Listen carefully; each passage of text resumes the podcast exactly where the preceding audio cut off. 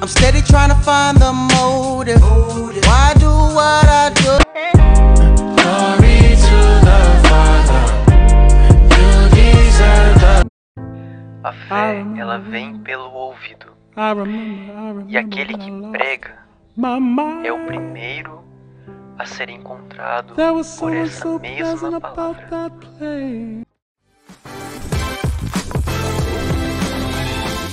E aí, pessoal? Hoje, aqui no Santo Café, estamos com essa presença ilustre do irmão Pacífico. Já logo aqui eu ansiosa falando, já apresentando ele. Obrigado por você ter aceitado o convite, irmão. Seja bem-vindo aqui. Muito obrigado, gente. Que honra. E isso é um café de amizade, né? Na verdade, né? Porque a gente já Sim. virou muito amigo já, graças a Deus, né? Desde o Pega Ele. Acho um pouco que eu te conhecia, na verdade, né? Do Ele. Então, eu acho que foi antes, foi na no Aleluia, né? No Aleluia. Sim. E aqui a gente tá com assim, uma enorme alegria receber você, porque você já é de casa. E aqui a gente sempre começa com a seguinte pergunta: qual é o seu santo de devoção? Caramba, já assim queima roupa? Lá de cara, logo de cara. Ah, mas pra mim fica fácil aqui. Eu até trouxe uma imagenzinha dele aqui, ó. Vocês conhecem? Sim. Então, santo de devoção é. Também não tem como, né? Com, com a roupa, o estilo de vida, o cabelo. É... Acho que me aproximou muito mais, assim, a. Na verdade, quando eu entrei, eu peguei mais intimidade ainda, mas eu sempre gostei, né? Porque quem não conhece, né, São Francisco de Assis, né? É... Mas, infelizmente, muita gente conhece ele por, por causa dos animais, por causa da biologia, e acho que é só isso, né? Tipo, é só é, umas coisas natural, assim, né? Meio, tipo, um Francisco meio hippie e tal. Mas não é isso, né? Não é essa realidade, assim, né? O Francisco, ele era muito... Ele era muito íntimo de Jesus, né? Ele imitava muito Jesus. Então, depois que eu entrei na vida religiosa, acho que eu fiquei mais doido, assim, por ele por causa disso, né? Que a gente fica meio parecido. Até o pessoal me chama aqui de, de Francisco Harry Potter. Ótimo apelido. Mas também tem um aqui, ó. Conhece? Hum, esse aí é gente boa também, hein? Esse aqui eu ganhei lá do, do Jeff da também, ó. Faz uma merchan pra ele aqui, ó. Olha só! Aqui. dons. Carlos Que Acuti. lindo! Muito beautiful. Gostei da pergunta. Caramba, caindo as minhas coisas aqui, ó. Minha estrutura toda caindo. E você, irmão, é de onde? Conta aí do, das suas raízes, de antes de você entrar para a fraternidade. Vivia onde? Bom, eu nasci em Curitiba, mas meu, meu município, é onde minha família vive hoje, é uma cidade metropolitana de Curitiba, que se chama Itaperuçu. Dá 30 quilômetros de Curitiba ali. É, nasci lá, graças a Deus, uma cidade muito boa para quem gosta de frio. E vivi lá até os 16 anos. 16 anos de, de Curitiba. 16 anos, então você entrou com 17. Isso, fiz 17 na toca. Bem, bem jovem, né? Adolescente, na verdade. Muito, muito. Não que eu não seja hoje em dia, né? Porque eu tenho umas espinhas ainda da adolescência que não quis passar, mas tudo bem. Mas enfim. É, é, eu entrei, eu fiz, eu fiquei de maior né, na vida religiosa. E hoje, é claro que hoje em dia, na verdade, naquela época também não podia, né? Entrar de menor, tem que ter os 18 anos completos. Por causa do, da escolaridade também, né? Também, tipo assim, fazer o Enem e tudo mais. Eu lembro, tipo, que eu acho que só deu tempo de fazer o Enem rapidão, assim, terminar o terceiro ano, né? Com, nessa idade e nessa época eu já estava no vocacional, então foi essa época que eu decidi entrar na vida religiosa. Caramba, já estava ali com a, com a decisão tomada, né? E falando nisso, como que você descobriu o seu chamado ali? Olha, é, eu digo que o meu chamado não é um chamado precoce, na verdade, né? Que, tipo, é, assim, no sentido de, de decidir mesmo pela vida religiosa, né? Porque eu conheci a vida, tipo, vi um, um Frei, né? Até partilhei esses dias aí na, na canção nova sobre isso, que eu vi um religioso com, quando eu tinha seis anos de idade. E, cara, sério, sempre quando eu falo isso, isso me emociona demais, porque, tipo, o fato de você ver alguém que você, tipo assim, admira, que te chama atenção, muitas vezes Deus fala através disso, sabe? Porque, tipo, olha que engraçado que foi o meu chamado, porque eu tava de bobeira, assim, Natal, né, lá em Curitiba, tava com meus pais. Sabe aquela época que, tipo, tem, a gente espera um ano inteiro para ganhar um presente. Né? A gente sai com os pais para ganhar um presente, né? Gente, foi o dia que minha mãe me levou para comprar o presente que eu queria, um só. Eu tava na rua, assim, né? Tinha acabado com felizão, né? Papai Noel, tudo mais, aquela doideira. E eu vi um religioso, tipo assim, vindo na minha direção, né? Assim, e, e quando eu olhei para aquilo, é, igual eu te falei, tinha seis anos de idade, assim, mais ou menos, nessa idade. E já assistia Dragon Ball, cara. Você já assistiu Dragon Ball. Sim, e eu assisti. Tá ligado quando o Goku ele, ele morre, ele vai pro céu, ele fica com aquela auréola na cabeça, assim? Sei, sei. A galera que morre fica com aquela auréola na cabeça. Então, quando eu olhei, tipo, a tonsura, né, que eu uso hoje, cara, pra mim era, tipo assim, se não era o Goku ou o Vegeta, brincadeira, mas era uma pessoa que tinha morrido, sabe? Uma pessoa que era do céu. Tipo assim, eu achei impressionante. Isso me marcou muito. E até brinquei com a minha mãe, tipo, até falei pra ela assim, caramba, não, isso aqui, ó, igual do Dragon Ball, sei que essa pessoa morreu e tal. Aí ela, que é isso, garoto? É um freio, não sei o. Minha mãe já conhecia, né, religiosa, né? Aí ela, bom, esse foi o primeiro, assim, memória que eu tenho, né? Que eu lembrei quando eu fui, né, levado por um vocacionado na casa da Toca, que era assim, tipo, o meu grupo de oração, ele tinha a galera que era do celibatário, né, que a gente estudava sobre castidade. É, meu nome do grupo de oração que eu participava era, quer dizer, que eu participo ainda, né, porque eu intercedo por eles, chama Pavilhão da Paz lá de Itaperuçu. E aí tinha um grupo celibatário, tinha um grupo da galera que estava esperando o Senhor, tinha um grupo das encalhadas, né? Que era um outro nome para... Tadinhas! Né?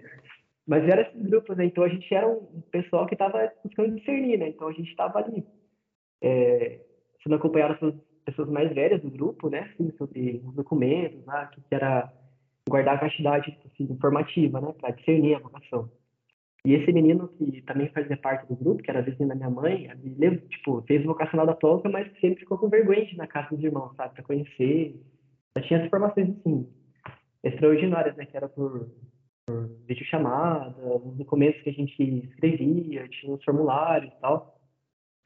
Mas, tipo, nunca foi. Aí a primeira vez que ele foi, ele me levou. Né? Levou a galera, o bonde dentro do batalha, né? O bonde do Celiba. E eu tava junto, cara. Tipo assim, quando eu olhei aquilo lá, cheguei na casa dos irmãos, Cara, encontrei aqui o céu, tá ligado? Encontrei um Goku aqui que morreu, com a auréola na cabeça, galera. Mas, sabe, isso me lembrou. Daí, tipo, cheguei em casa e falei pra minha mãe sobre isso, cara. Ó, fui lá na casa dos freios e tal, tem um cabelo engraçado, assim, tipo assim. Daí, tipo, ela partilhou comigo. Falei, não, lembra quando você tinha seis anos? Claro que não. Aí ela falou, não, você tava lá, tal, comprar um presente, final do ano, tal, você viu o freio, você partilhou, tal. Então esse foi o primeiro, primeiro choque que eu tive assim, com essa realidade de caramba, tipo, ter uma coisa, não digo intervindo na minha vida, né? Mas uma Sim. coisa que se manifestou na minha infância e que lá na adolescência, quando eu estava buscando discernir, eu não procurei, fui levado por isso, né? Tipo, achei, achei aquilo que eu não procurava. Então, essa foi a, os primeiros contatos que eu tive assim, com, com a toca de si, né? Sim. E quando, tipo assim, é, chegou ali o um momento que você estava prestes ali a entrar, como é que foi para sua família? É, tipo assim, cortar esse cordão umbilical. Nossa, isso daí é forte, né? E é, era muito bacana, porque quando, na época, eu já comecei a trabalhar muito cedo, né? Assim, e sempre fazendo meus corre para poder ir fazer as, a, as experiência vocacional na casa dos irmãos, né? Na toca foi engraçado porque, tipo assim, eu comecei a fazer vocacional depois que eu já tinha iniciado a, a vocacional da Fraternidade do Caminho, que também é um outro estilo de vida religiosa, muito parecido com a gente, assim, né? Aliás, um abraço né, para meus irmãos aqui, amo muito. Sempre, qualquer lugar que eu moro hoje em dia, sempre estou na casa dos irmãos que sério, um testemunho muito grande assim para mim de, de pobreza, sabe, de radicalidade. Sim. E Então, eu comecei a vocacional no caminho antes de entrar na top. E aí, tipo, pra mim, pra casa mais perto de fazer experiência, era em Cascavel. Tipo, dava umas oito horas de viagem lá de Curitiba. E quando eu falei pra minha mãe, tipo, ah, vou fazer experiência, vou fazer, começar a fazer experiência tal, vou lá viver com os irmãos, passo fim de semana, volto no domingo, chego à noite. Segunda-feira eu tô trampando de volta. É, era tranquilo pra ela, porque, tipo assim, tava próximo ali, né? Tipo assim, tá lá, tranquilo. É, até brincando, falei assim, mãe, a senhora não acredita que eu ia ingressar, né? Porque, tipo assim, a vida que eu levava, assim, de trabalhar, de construir as coisas, eu sempre sonhei com muita... em ter uma vida, assim, sabe, mais, um pouco mais independente, fazer a minha família também, sabe?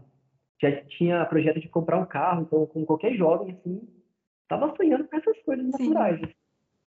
E pra ela era muito tranquilo, porque ela sabia, ela me conhecia, né? Não achou que eu ia entrar, né? pô, largar tudo, ficar pobre, né? vender todos os bens e dar aos pobres, literalmente. É, para ela, nessa época, foi tranquilo.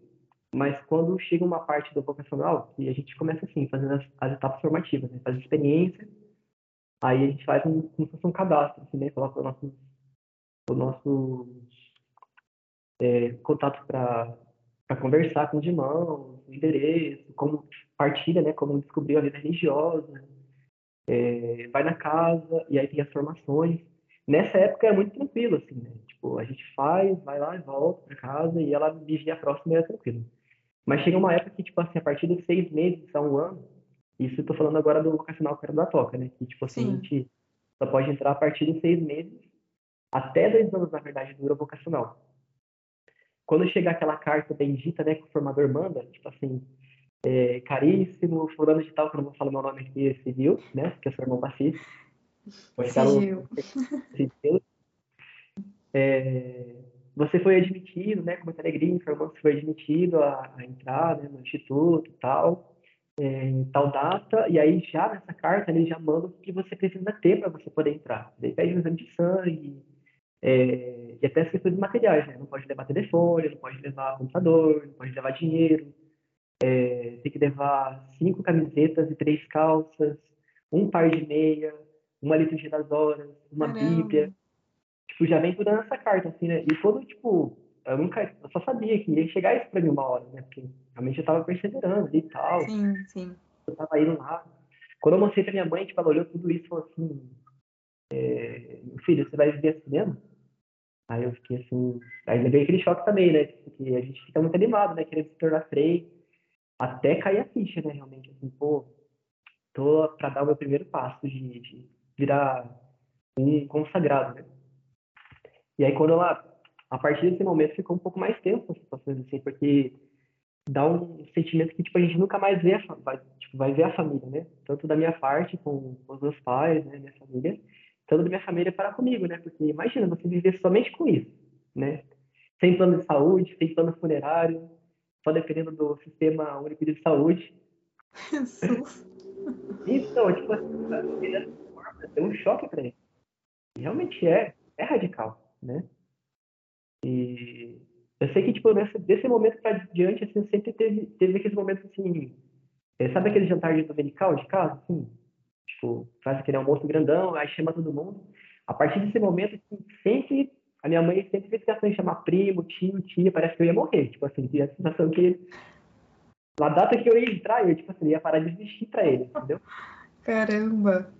Mas foi muito engraçado porque nessa época eu aprendi a valorizar mais ainda, né? Ele é muito familiar. Ele é muito tradicional, assim, de, do sul, assim, né? Que gosta de almoçar todo mundo junto, a gente não marca nada fim de semana, todo mundo juntando. E de semana a gente trabalha, né? cada um trabalhava no campo. E no fim de semana a gente sempre foi desse jeito. Só que a partir da minha entrada, da minha admissão, ficou muito mais intenso.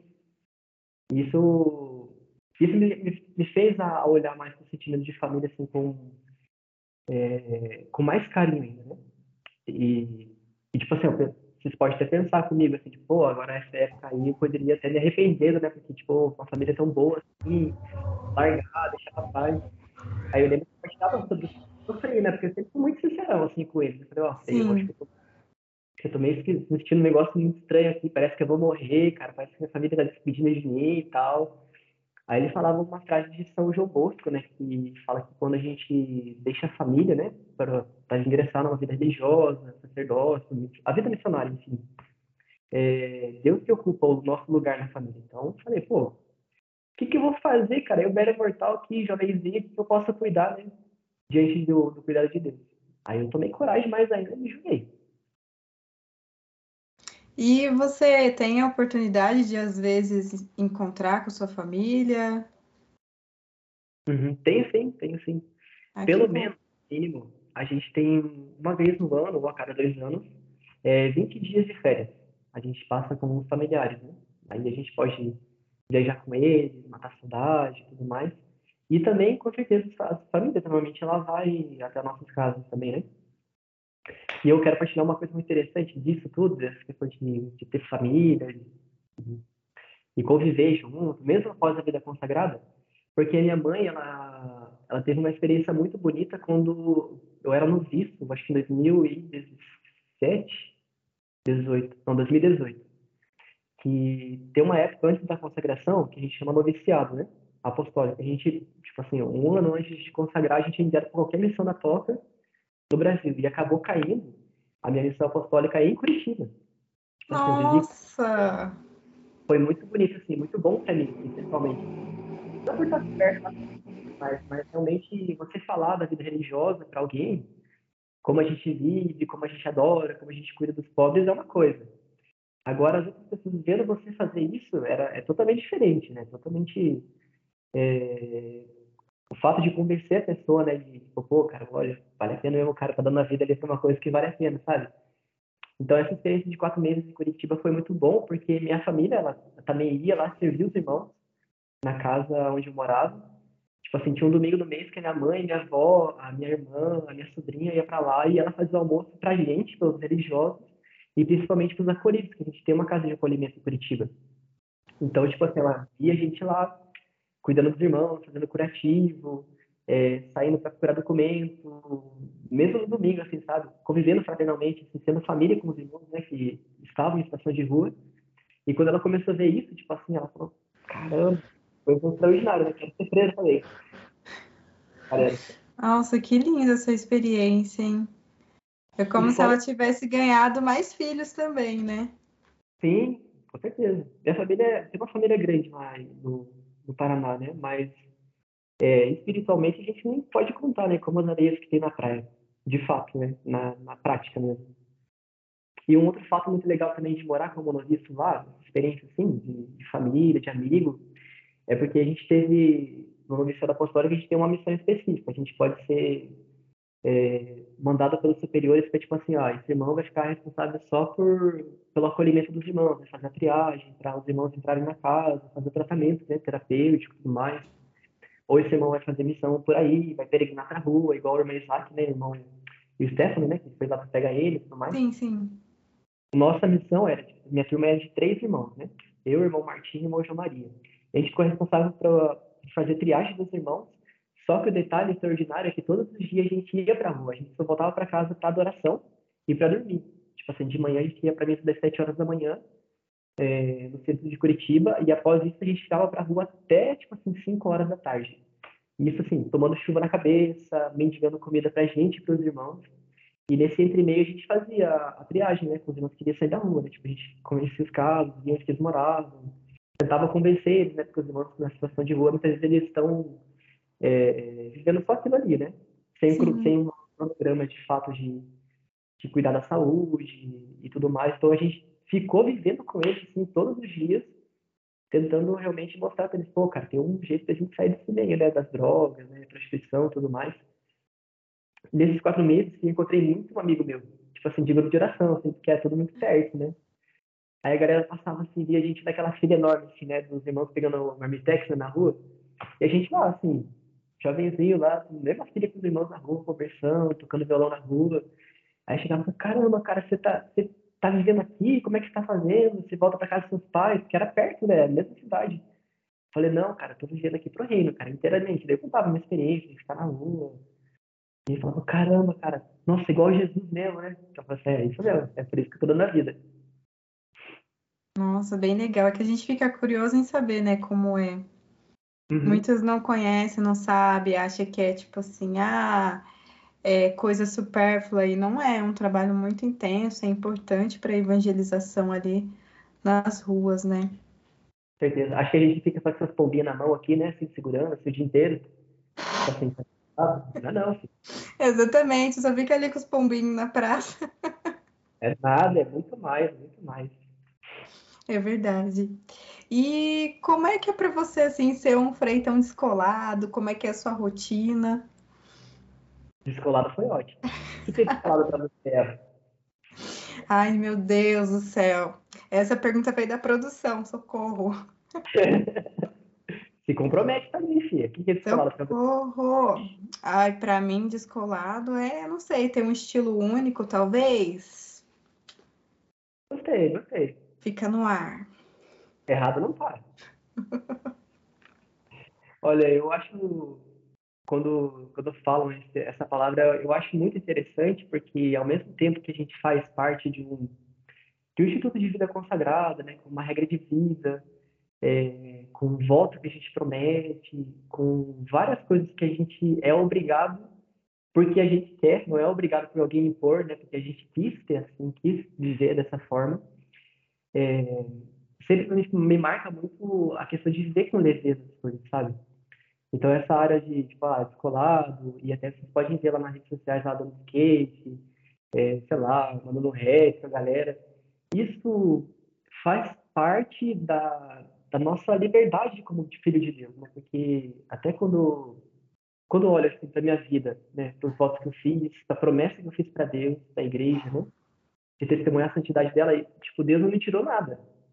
Ele tirou aquilo que era de ruim, né, que é o pecado, né, então, me deu um projeto de vida assim que me torne neve, né? Então, assim, cara, muitas vezes a gente até pensa que fazer voto, viver com uma vida religiosa, a gente vai ter um, um projeto de vida que a gente estar ali, né? Triste, né? Revoltado, somente assim, né? Claro que existem partes que são necessárias, né? Igual eu te falei. Tem uma minha vida de, de casa de formação aqui também, que eu moro em Belo Horizonte, mas não me impede de olhar para os outros, né? Com alegria, de olhar é, de ser criativo na hora de evangelizar os outros, né? Eu acho que o mundo atual está tá precisando muito disso, né? De criatividade na hora de evangelizar, né? O Papa Francisco fala muito sobre isso, né? O sorriso, de você estar tá junto com o outro, você perceber o outro, né? Que o outro existe também. Então, tudo isso que eu prometi a Deus, eu consigo levar, é, consegui, eu tento levar isso com alegria pro outro, né? Tento levar isso com uma, tipo, pô, cara, é possível você viver castamente no mundo de hoje, é possível se viver de uma forma pobre no mundo de hoje, é possível se viver de uma forma obediente ao próximo, né? Porque a gente não quer obedecer os outros, né? A gente quer ser o dono do nosso nariz e sempre dar ruim, né? Então, viver esses, esses votos para a gente, assim, para mim, né? E para muitos irmãos, né? Que são também referências para mim nessa área, é, eu acho que ilumina muito essa a questão da vida da igreja, né? Da vida religiosa, né? Ah, com certeza, com certeza. E a sua rotina do dia a dia? Você tem algum hobby? O spoiler é andar de skate, que a gente sabe. Se eu te contar que só anda de skate tipo, em evento, assim. Tipo assim, foi muito. Depois de sete anos, sete anos que eu entrei na vida religiosa, uma vez ou outra, assim, às vezes, tipo, eu tava fazendo uma pastoral de rua, né, levando comida pros irmãos. Às vezes brota, tipo, uma pessoa assim, eu empresto, oh, deixa eu dar um rolê aí. A pessoa já fica assim, Cara, tu anda com freio. É, eu ando mesmo, pô. E, tipo assim, é um hobby, mas assim, eu não tenho a, a prática, né? De andar. Andei muito na minha infância, minha adolescência. Cresci andando de skate lá em Curitiba, lá. É, mas hobby mesmo, eu gosto muito da música. Até porque é um instrumento a gente, que a gente evangeliza bastante também nessa área, né? Tanto na questão da, da música na, na missa, né? Questão do zelo pela missa e tudo mais mas também na e porque a gente também todos os dias a gente também faz esse um ato de amor a Jesus, né? É, até quero partilhar uma coisa sobre, muito importante sobre isso para mim, como, como, é importante para mim a música, porque tipo assim, de, ah, eu vou treinar, vou fazer aula de violão, vou fazer isso. Eu desde que entrei na toca nunca fiz aula, cara. Tipo assim, eu entrei assim, em Londrina, eu lembro que eu aprendi a tocar violão com um violão velho na parede assim, e aí tinha outros meninos que tocavam, me botavam com adoração para tocar junto com eles e do Neida. Do Neida. Nossa! E, assim, e foi assim natural, fluiu. Sim, e assim todos os irmãos da toca também, que tipo assim, não cantavam, não tocavam instrumento, por causa de querer fazer uma homenagem para Jesus, né? Porque a gente adora Jesus todos os dias, né? uma hora de adoração pessoal e uma hora comunitária. E nessa hora comunitária a gente tem, permite, né, que a gente a gente cante, né, expresse nosso louvor. Então, eu acho que é um, uma graça carismática, assim, né, que não é dado para aqueles que, que são tem e tudo mais, né, mas é para aqueles que estão abertos para poder amar Jesus dessa forma, né, através da música. Então, na minha vida, o meu hobby, acho que é isso. Caramba, hein? É um dom mesmo, né? É o bônus da, da vocação. é, isso, né? Mesmo sem merecer. É assim, mas Deus é misericordioso. Deus. E o processo para se tornar? Você falou ali da sua experiência, né? Mas qual que é o processo para, por exemplo, alguém que está vendo esse vídeo quer se tornar um freio? A primeira e da toca de Assis, hein? É, primeira coisa, meu querido, não começa com cadastro educacional que eu vou falar logo na frente. Não começa em. Até mesmo se uma casa da toca. Se você quer ser um freire, se você quer ser um irmão da toca, primeiro vá ao sacrário todos os dias. Se você puder, claro. Vá visitar Jesus sacramentado, porque a nossa vida na toca de Assis, ela gira em torno do Santíssimo Sacramento. Isso que eu acho impressionante. O que, eu mais, que mais me, me toca na vida da, na vida religiosa, e quando eu vou falar isso né, para qualquer pessoa, é, é, a realidade de a gente poder visitar uma pessoa todos, é, todos os dias, se a gente puder, claro, é, lá no sacrário, porque às vezes fica despercebido, a gente olha como fosse somente um sinal na igreja, né? Tipo, ah, tem o Santíssimo Sacramento lá, no sacrário, aquela luzinha vermelha, mas não, é uma pessoa, né? E se você tem, né, tipo, é claro, a prática de adorar, né? Se pergunte realmente se você tem esse encontro com uma pessoa viva. Que olha, a gente anda pelo mundo inteiro, a gente vê as pessoas fazendo adoração, na quinta-feira, principalmente, né? Mas parece que depois que ela sair dali, parece que teve um encontro com uma múmia, né? Não foi com uma pessoa que estava viva, está viva, né? Há mais de dois mil anos e ainda permanece na igreja. Então é uma pessoa que realmente, sabe, ela falou, né? Através da palavra, está escrito ali, né? Os evangelhos mas ela é capaz de falar também, é capaz de chamar, é capaz de amar. Então, esse é o primeiro passo no, no discernimento, se você tem a vocação a, a ser um irmão da própria Jesus. E depois disso, é claro que, e aí você vai perceber, a partir da adoração eucarística, você vai perceber se na tua história já tem experiência com Jesus sacramentado, se tiver, amém, gente. Então, é só você fazer o cadastro lá, colocar os seus os dados, é, pede uma partilha também sobre como conheceu, né, a vida religiosa e tudo mais. É, a gente só pede isso porque realmente tem que ter uma um sustento. A gente não pode vir para a vida religiosa porque, não, tem um cabelo bonito, tem uma roupa legal, ah, vive pobre, umas coisas exteriores. Daí vem tudo por acréscimo, né? É, então, é para a gente perceber realmente como, como é o chamado de Deus, né? Como a gente então, isso daí dá um sustento para a gente dar o nosso sim. Aí, após o cadastro, a gente faz um acompanhamento. Aí fica um irmão responsável, né? Um religioso, que provavelmente aqui da, onde, da casa onde eu moro hoje, em Belo Horizonte, do Centro Vocacional, que manda as formações, né? Falando sobre a questão eucarística, sobre a questão do amor aos pobres também, que também é um pilar muito importante para a gente.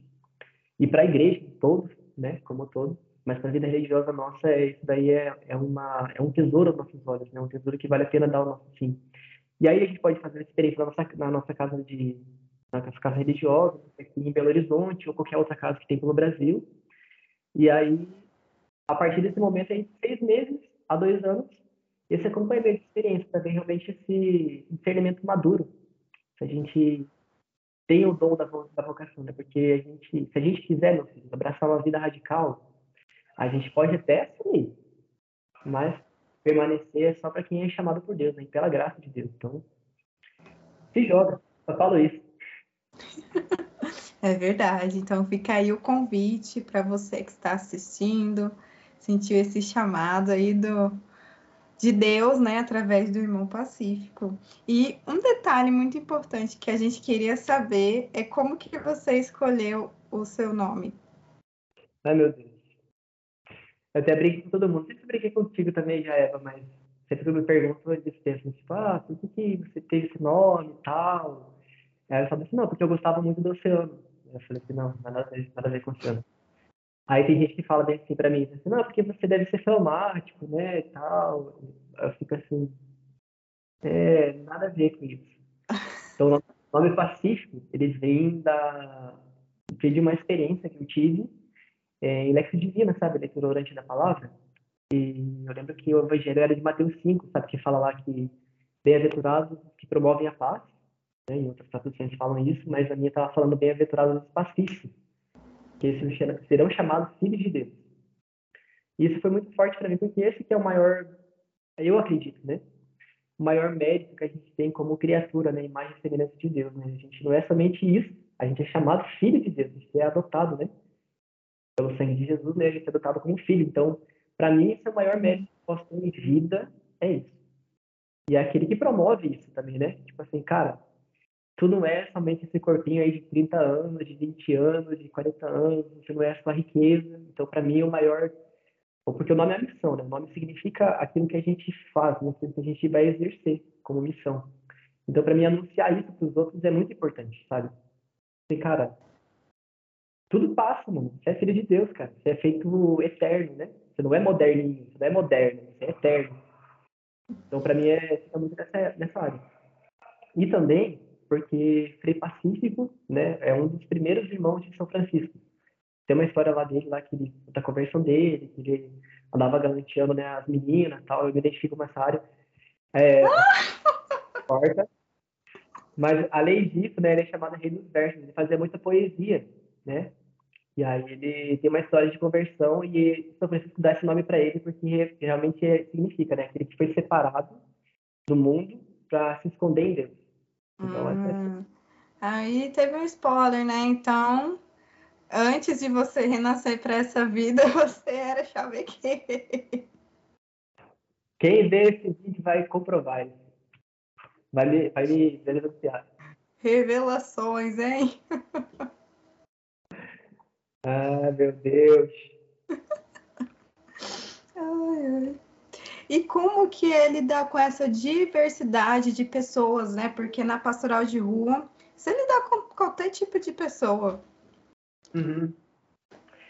Olha, vem a pastoral de rua me ensina muito a partir daquilo que eu vivo com meus irmãos aqui na casa, né? Como a gente está falando aqui né, de vocação, de, né, de morar em comunidade, né? o chamado da toca é principalmente para ter uma vida fraterna. A gente bota o nosso nome bonito ali, né? Irmão pacífico, né? Mas primeiramente eu sou irmão, né? Então, irmão, irmão de quem? Irmão de todo mundo. Então, eu só vou consigo ir para a rua, né? Para amar o pobre, né? Como pilar do nosso carisma, se eu consigo amar meu próximo aqui dentro. Então, tipo, dentro de casa, eu já eu moro, né? Com pessoas do Nordeste, tem pessoas do Amazonas, eu morei já com pessoas da Argentina, né? Irmãos da Argentina. Ai, que legal. Várias assim. É, isso me forma muito porque, tipo, a gente olha somente... Eu, muitas vezes, quando eu entrei, né, eu falava assim, pô, cara, não vou... Tem pessoas que são muito mais diferentes da gente, e a gente pode até se decepcionar muitas vezes, né? Porque a gente espera muito que os outros se assemelhem a gente, né? Tipo assim, ó, espero ser tratado da mesma forma que eu trato meu irmão. Muitas vezes não é assim dessa forma, né? Por causa da criação, cultura e tudo mais. Então, a vida fraterna aqui dentro da toca, ela me ensinou a, olhar para muito mais para aquilo que nos une do que aquilo que nos separa, sabe? E quando eu vou para a rua é a mesma coisa. Porque, tipo assim, uma coisa é você ir para a rua e você conversar com uma pessoa que é gente boa, né? Tipo assim, que te acolhe bem e tal. Ô, irmão, muito obrigado pela marmita, muito obrigado por você estar aqui. Isso é bacana, né? Se escutar dos irmãos, né? A gente não espera isso, mas isso é legal, te conforta, né? Tipo, te dá uma, uma leveza para você chegar a falar com o outro, né? Mas tem vezes que a gente vai pra rua, meu irmão. A gente pega uns caras lá da cachaça, os caras gostam da tua cara, a gente pega a própria comida que você fez, joga, entendeu? E quando eu olho para isso, assim, eu falo, se eu tô bem fraternalmente com meus irmãos dentro de casa, aprendendo, né, a amar a diferença, quando eu vou pra rua, isso daí vai ser um, é, somente um. É, um reflexo, um né? É, sim vou conseguir olhar para né, esse guspo na cara, essa marmita que o cara joga de você para fumar a colhida, é, não, não também julgando o outro, sabe? Não também assim, pô, cara, esse cara é um ingrato tal. Não é dessa forma que a gente trata quando a gente vai falar de caridade, né, pro nosso próximo. Então, quando ele faz isso daí, tipo, pô, cara, o cara só tá sob efeito da droga, ele não tem culpa muitas vezes, né? Porque vem da raiz da família, já outros detalhes, né, que pode vir a, com isso, né? Então, é tudo ali, tudo em torno da vida, na vida de caridade, como a gente trata os outros, né? a gente espera sempre tratar e receber o bem, ou somente aceitar que as pessoas sejam xerox da gente, a gente, pastoral de rua, grupo de oração, parte de igreja, a gente não vai sobreviver muito tempo, sabe? A gente não vai perseverar. Ah, isso é real mesmo. Acho que toda a vida em comunidade vai ser assim, né? Todo, todo lugar, aqui, lá na China. Mas eu acho que aí em São José dos Campos não acontece isso. Vem cá pra você ver. Conhecer aqui a realidade. É, gente.